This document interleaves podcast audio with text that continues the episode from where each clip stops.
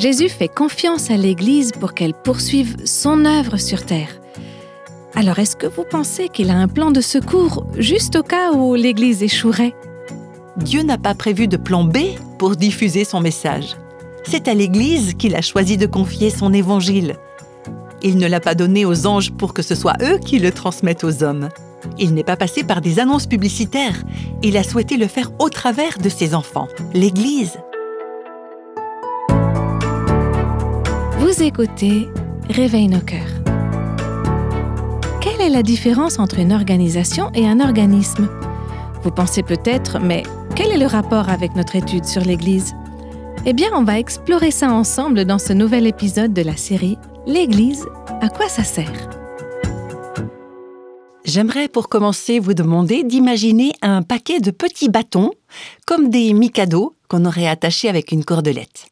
Alors il s'agit d'un paquet, il y a bien une sorte d'unité, ils ont à peu près la même taille, ils sont maintenus ensemble par notre euh, petite corde, mais ce n'est qu'une organisation.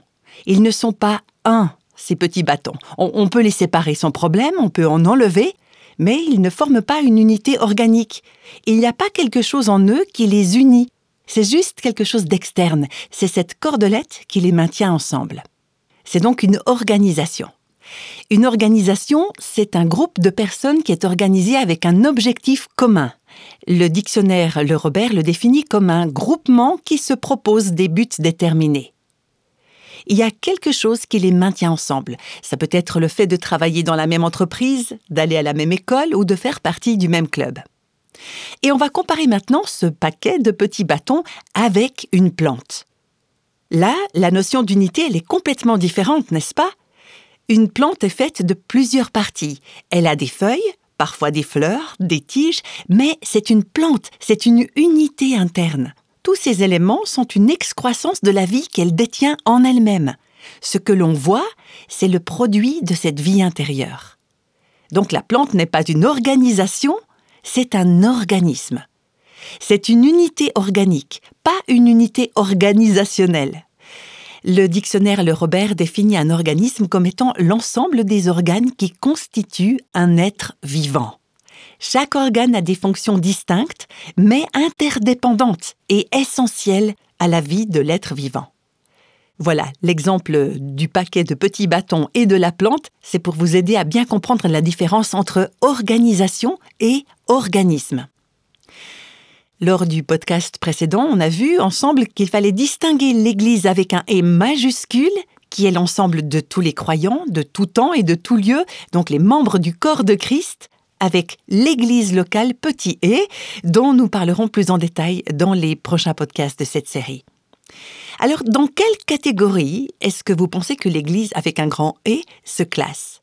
Est-ce que c'est une organisation ou un organisme? Certaines personnes perçoivent l'Église comme une organisation, comme un groupe de personnes qui font partie d'un club et qui payent leurs cotisations regroupées sous le nom d'Église.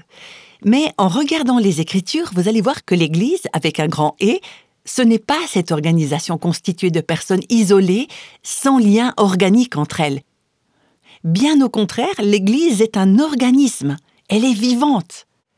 Tous ses membres forment une unité parce qu'ils sont liés par une même source de vie. L'Église est composée de tous les croyants qui ont une union avec le Christ et donc les uns avec les autres. C'est un organisme vivant il y a une relation vivante et dynamique entre les membres. Quand on pense à l'Église, on doit réaliser qu'il existe cette unité en Christ.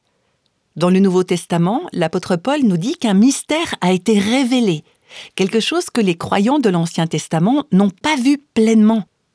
Dieu allait unir juifs et non-juifs, esclaves et hommes libres, hommes et femmes, et il allait faire d'eux un seul et même corps, un organisme vivant vous voyez toutes sortes de gens très différents.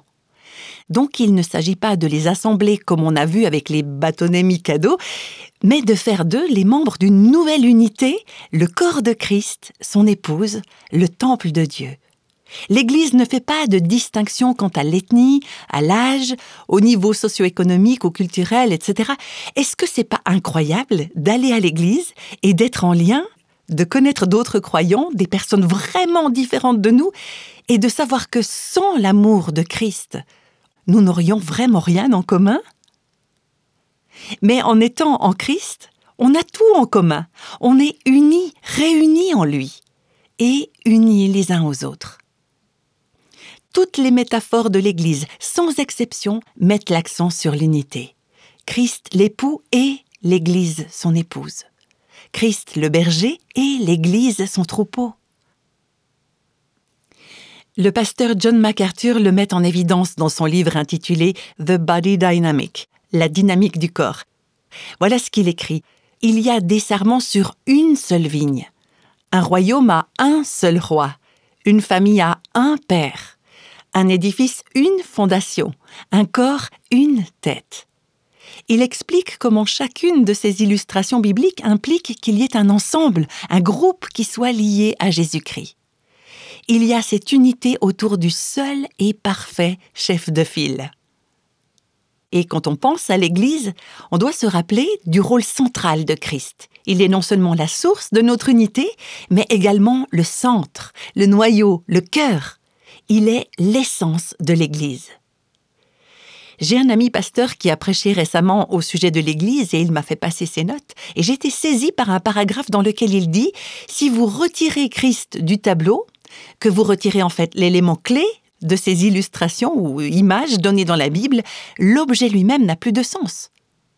Comprenez bien, un corps sans tête ne vit pas. Ce n'est pas un corps, c'est un cadavre. Un édifice sans fondation ne tient pas. Ce n'est qu'un tas de décombres. Une épouse sans époux ne peut pas être une épouse. Et toute organisation sans Christ n'est pas l'Église. Vous voyez donc le rôle central de Christ dans l'Église Maintenant, on va parler de l'appartenance de l'Église à Christ. L'Église est à lui, c'est son corps. Ce n'est pas mon Église ou ton Église, votre Église, c'est l'Église de Christ. Elle lui appartient. Il l'a achetée par son sang. Notez aussi que c'est lui qui la dirige. Il en est le centre, le détenteur, le Seigneur. C'est la tête, le responsable, le chef. L'Église doit donc être soumise à Christ, son Seigneur, sa tête. Moi, ça me touche quand je pense à la présence de Christ dans son Église.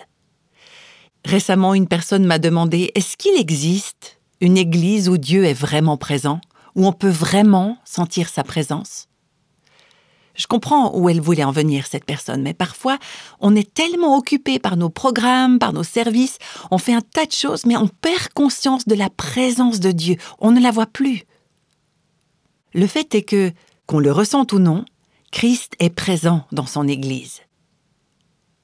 J'aime particulièrement l'image qu'on trouve dans Apocalypse, chapitre 1er et 2e. C'est une vision que Christ a donnée à l'apôtre Jean. Et qu'est-ce qu'il fait, Christ, dans cette vision? Il se tient au milieu de sept chandeliers d'or, et il tient sept étoiles dans sa main droite. Vous allez me dire, mais ça veut dire quoi cette image? Eh bien, on a l'explication juste après. Les chandeliers sont les sept églises locales auxquelles il doit écrire une lettre. Donc, qu'est-ce qu'on apprend là? Que Jésus est au milieu de ces églises. Il est présent dans ces églises. Les étoiles sont comme les pasteurs de ces églises et Christ les tient dans sa main droite. Voilà ce qui est écrit dans le premier verset du deuxième chapitre de l'Apocalypse. Voici ce que dit celui qui tient les sept étoiles dans sa main droite, celui qui marche au milieu des sept chandeliers d'or. Je souligne, il marche au milieu de ces églises.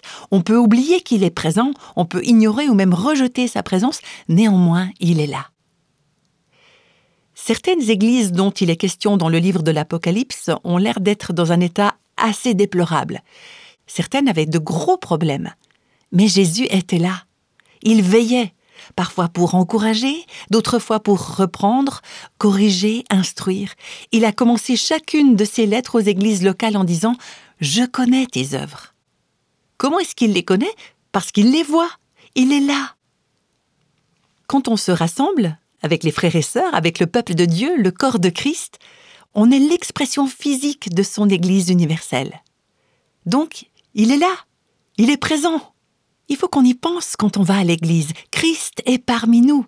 Nous l'adorons, Nous chantons, nous servons, nous donnons notre offrande, nous écoutons la prédication, nous agissons dans l'Église en présence de Christ, notre Sauveur et Seigneur. Et j'aimerais aussi attirer notre attention sur l'amour de Christ pour son Église. Moins estimer l'Église que Christ le fait, c'est dans un sens anti-Christ. On ne peut pas aimer Christ et ne pas aimer son Église.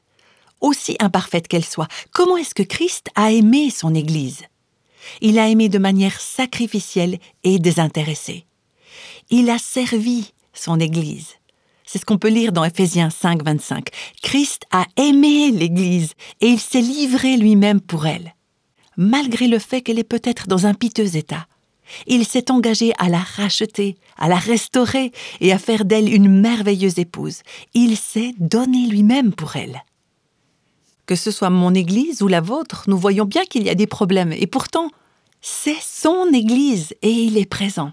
C'est son corps les membres de ce corps tombent malades, se blessent, les familles ont leur lot de souffrances, les bâtiments ont besoin d'être entretenus et réparés. La jolie mariée change immanquablement entre le moment où elle est entrée dans l'église au bras de son père et le moment de célébrer 30 ans de mariage, par exemple. Mais pour Jésus, son église valait la peine de donner sa vie, et c'est ce qu'il a fait. Timothy Dwight était le petit-fils de Jonathan Edwards, un des célèbres pasteurs du premier grand réveil du XVIIIe siècle aux États-Unis. À la fin des années 1700, début 1800, Timothy Dwight était le président de l'université de Yale. Il était présent lorsque, par la grâce de Dieu, il y a eu ce réveil au sein des étudiants de cette école. Et il a écrit un hymne qui est l'un de mes favoris. J'aime ton Église, Seigneur, la maison où tu demeures l'Église sauvée par notre Saint Rédempteur et par son sang précieux.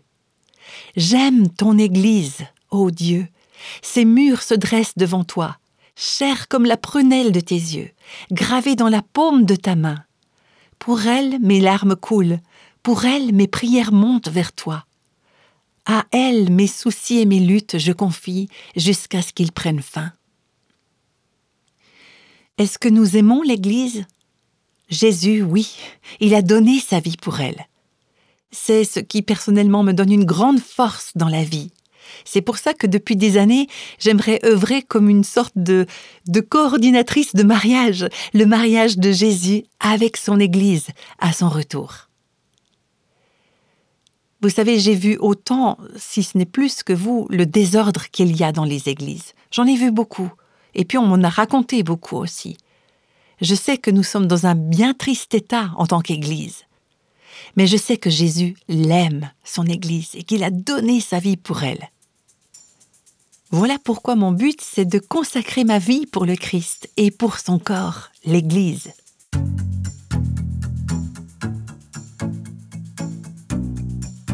C'est peut-être difficile pour vous d'entendre tout ça. Vous avez peut-être été blessé ou témoin d'hypocrisie dans votre communauté. On va continuer avec la deuxième partie de ce message, mais avant, j'aimerais prendre ce moment et vous encourager à lire votre Bible, à prier, à chercher la volonté de Dieu pour son Église. Et là, dans ce, dans ce cadre, vous trouverez le réconfort et la vérité dont vous avez vraiment besoin. On a toutes reçu un pardon immérité, et aucune, aucun d'entre nous ne peut s'en glorifier, ce n'est pas notre mérite, c'est uniquement par Jésus que nous sommes pardonnés. Et je pense que ça peut nous aider vraiment à réaliser que l'autre en face a autant besoin de la grâce de Dieu que nous, et ça peut nous aider à pardonner, à aider et à soutenir à notre tour. Écoutons maintenant la suite de ce message. Est-ce que votre Église publie un bulletin ou un journal ou une page Internet avec les différentes annonces et les nouvelles? C'est le cas dans mon Église. Et vous savez, parfois, une petite erreur une mauvaise formulation, une faute de frappe peut faire toute la différence. Je vous ai préparé une compilation de ce que j'ai pu voir dans les bulletins d'église. Ça va certainement vous faire sourire. Gardez dans vos prières tous les malades qui n'en peuvent plus de l'église. Là, on voulait bien sûr dire les malades de l'Église qui n'en peuvent plus. Les personnes à l'accueil lasseront les retardataires. Là, je suppose qu'il fallait comprendre placeront les retardataires. Pour ceux d'entre vous qui ont des enfants et ne le savent pas, nous avons une crèche au rez-de-chaussée. Le pasteur lira son message d'adieu, après quoi la chorale chantera un sujet de joie. Moi, j'ai l'impression que la personne qui a écrit ça n'a pas fait attention à l'interprétation possible de cette phrase. Ne laissez pas les soucis vous tuer. L'Église peut vous y aider. Sophie et Tom se sont mariés le 24 octobre à l'église. C'est la fin d'une amitié qui a commencé à l'école. Il y a celle-ci aussi. La réunion de réconciliation prévue aujourd'hui a été annulée en raison d'un conflit. Jeudi prochain, il y aura des répétitions pour la chorale. Elle a vraiment besoin d'aide. Allez, une petite dernière, une annonce dans le journal de l'Église pour une conférence nationale de prière et de jeûne. Le prix pour participer à cette conférence inclut les repas.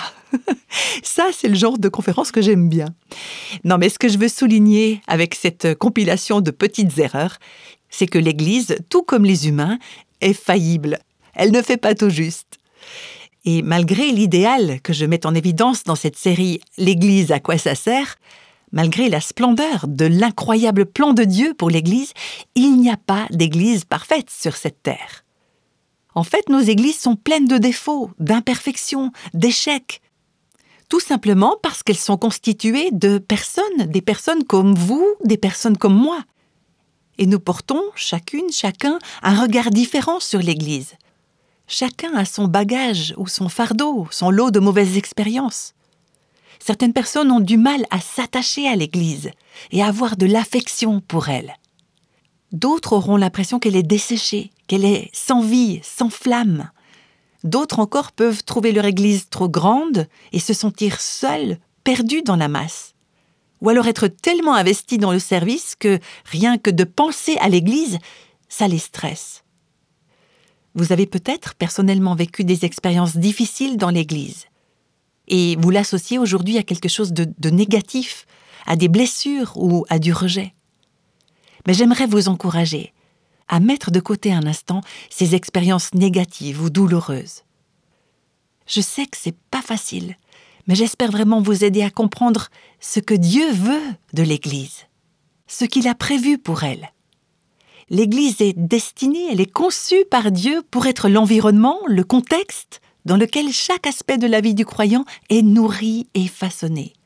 Notre cheminement, notre adoration, notre témoignage, notre bien-être. Alors on va explorer la vision que Dieu a pour l'Église locale, la communauté, le corps de Christ, l'Église universelle.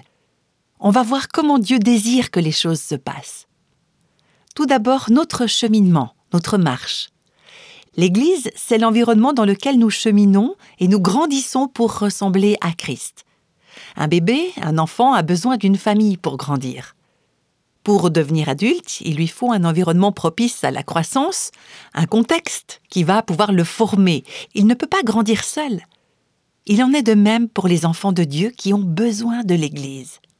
C'est un lieu d'exhortation, de correction, de discipline, un lieu où on rend des comptes à certains moments de notre vie où c'est nécessaire. L'auteur britannique C.S. Lewis écrivait ceci Christ travaille en nous par différents moyens, mais par-dessus tout, il travaille en nous à travers les autres. Nous avons besoin des autres dans le corps de Christ pour notre cheminement. C'est dans le contexte de l'Église que nos vies sont censées être façonnées pour le royaume et qu'elles sont préparées pour l'éternité.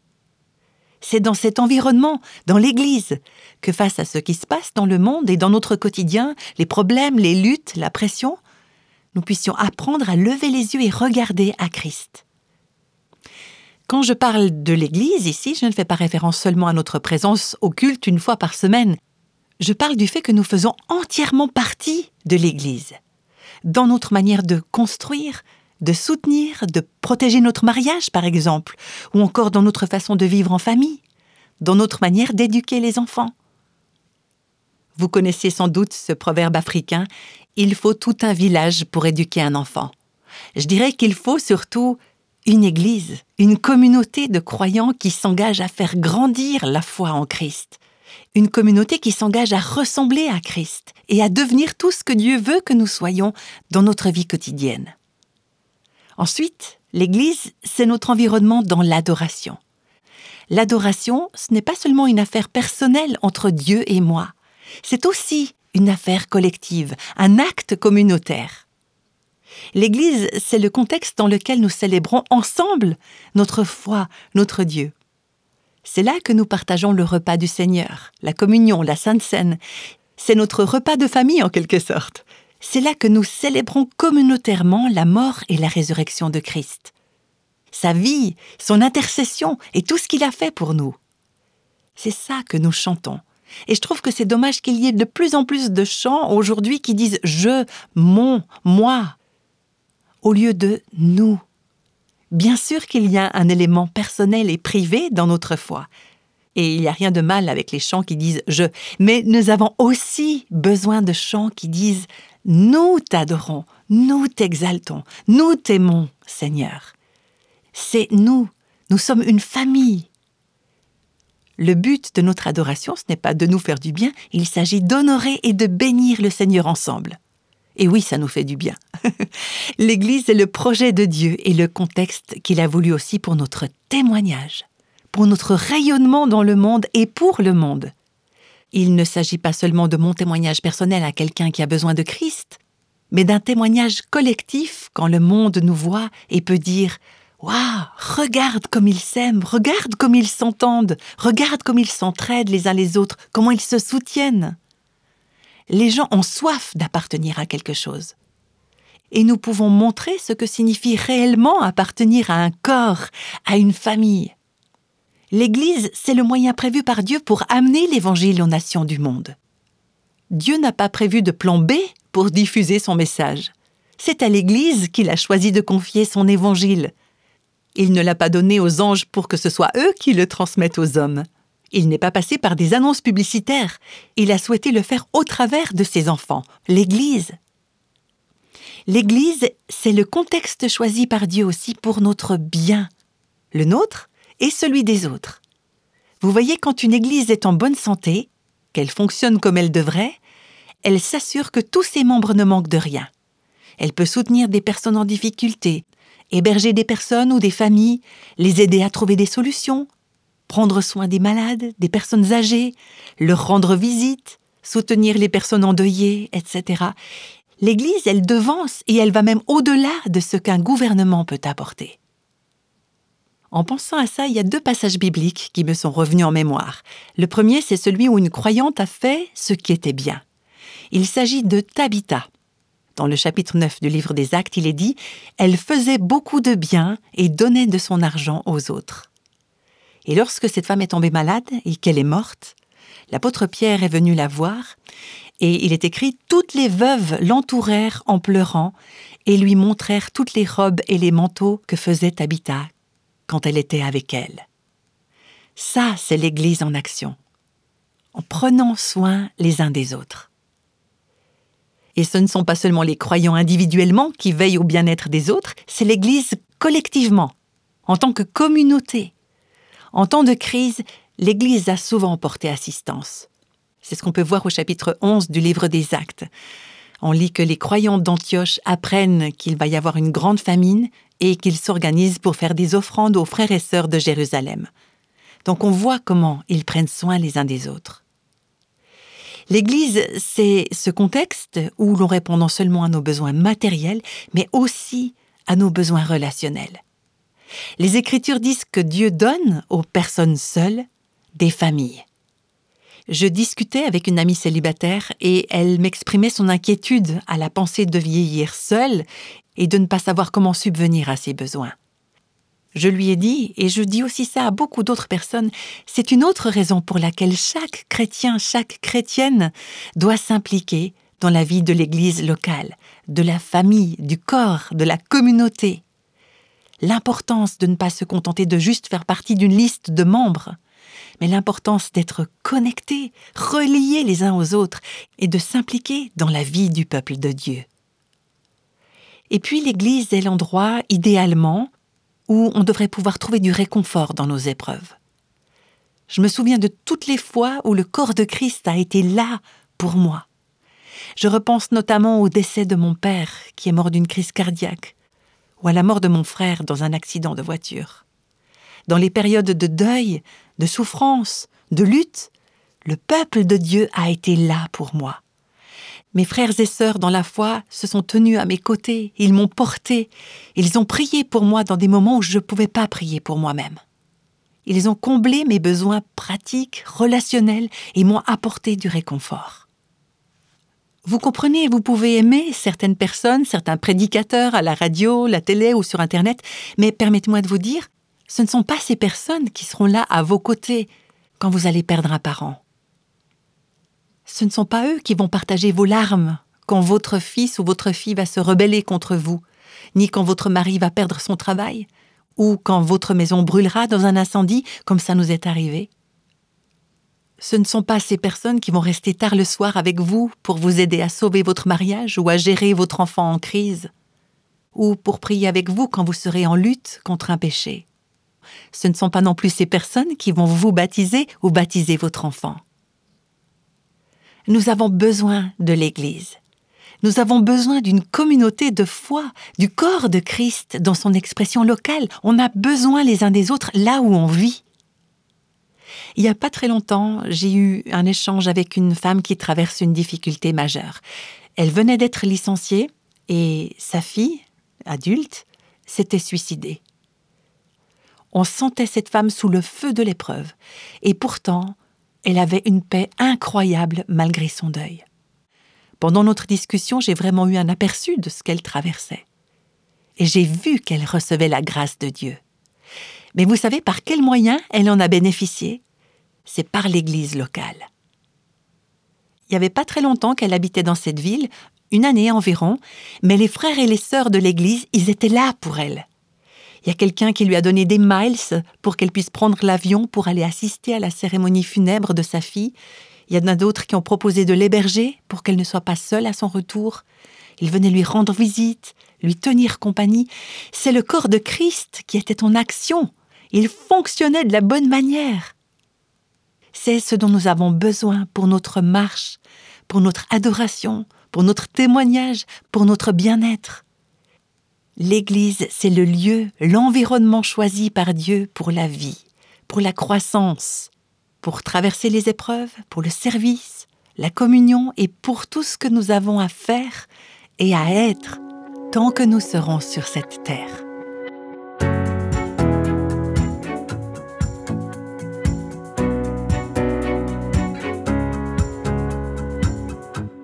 C'est tellement important de se connecter tous ensemble et de veiller les uns sur les autres. On a entendu que Dieu n'a pas prévu de plan B pour la réalisation parfaite de son plan. Et saviez-vous que la Bible utilise plus de 50 invitations incluant ce fameux les uns les autres Il y a beaucoup de belles choses que nous pouvons apprendre de ces expressions les uns les autres dont nous parle la Bible. Qu'en pensez-vous? Pouvons-nous véritablement être membres de l'Église avec un E majuscule sans aller dans une Église locale? On va discuter de ça dans le prochain épisode. Et en attendant, prenons un temps dans la prière. Seigneur, j'aime ton royaume, j'aime ton Église, cette demeure que tu construis. Je prie pour que tu réveilles ton Église, pour que tu la fasses revivre que tu la restaures et que tu en fasses la merveilleuse épouse qui te sera présentée un jour au ciel. Alors puissions-nous aimer, nourrir, chérir ton corps comme toi tu le fais. Merci pour ce cadeau qu'est l'Église. Je te prie au nom de Jésus. Amen.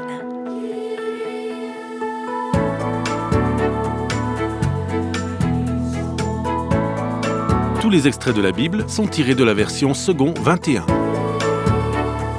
Réveille nos cœurs est le ministère francophone de Revive Our Hearts avec Nancy DeMoss Volgemuth. Avec les voix de Christine Raymond et Jeannette Kosman.